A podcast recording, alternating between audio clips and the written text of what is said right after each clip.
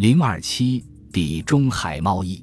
与此同时，对于一个覆盖整个欧洲、小亚细亚和北非的庞大疆域来说，汇票业务给国际贸易所带来的促进作用和效率的提升，无疑是非常巨大的。一一一百九十一年，伊斯兰世界的领袖萨拉丁从十字军手中夺回了耶路撒冷。虽然丢掉了耶路撒冷，但英格兰国王狮心王理查一世率领的第三次十字军东征，在与圣殿骑士团生死与共的紧密合作中，又于一九一年七月拿下了北部的海港城市阿克里。从此，圣殿骑士团将总部转到这里，阿克里也随即成为西部基督教在圣地的权力中心。直到一百年后的一千二百九十一年，被马穆鲁克人最终赶出。十三世纪时，蒙古帝国横扫欧亚大陆，在欧亚大陆被阻断的贸易通道，只能通过转向西面的地中海贸易来弥补。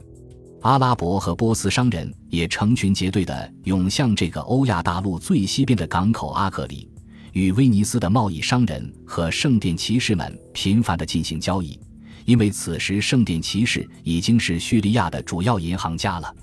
阿克里的地理位置在战略上极其重要，圣殿骑士的舰船从这个地中海东部的港口往来于地中海沿岸的各个主要港口，可以方便地连接到。欧洲的心脏——巴黎、罗马、马赛和布伦迪西；地中海重要的小麦、马匹、兵器、衣服、橄榄油和朝圣者的集散地——巴黎和布伦迪西；连接加泰罗尼亚和普罗旺斯与西西里的港口墨西拿，以及位于亚美尼亚的西里西亚王国的港口阿亚斯。阿亚斯是十三世纪的白奴交易中心，被贩卖的奴隶。通常是被土耳其或蒙古人卖掉的土耳其人、希腊人和俄国人。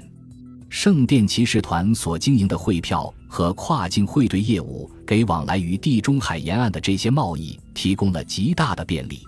不仅如此，汇兑业务还特别受到长途跋涉的朝圣者的欢迎，加之他还规避了不许收取利息的天主教法规，因此很快就成为他们的主营业务。